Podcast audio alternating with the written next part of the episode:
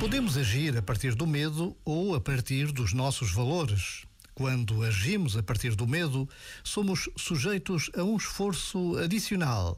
No fim, isso resulta em ruído interno, porque, na verdade, não queremos realmente fazer o que fazemos.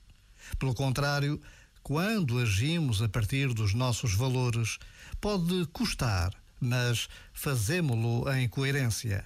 Mesmo que haja dor, traduz-se em leveza e plenitude. É, é isso que se chama estar em alinhamento interno. Já agora, vale a pena pensar nisto. Este momento está disponível em podcast no site e na app.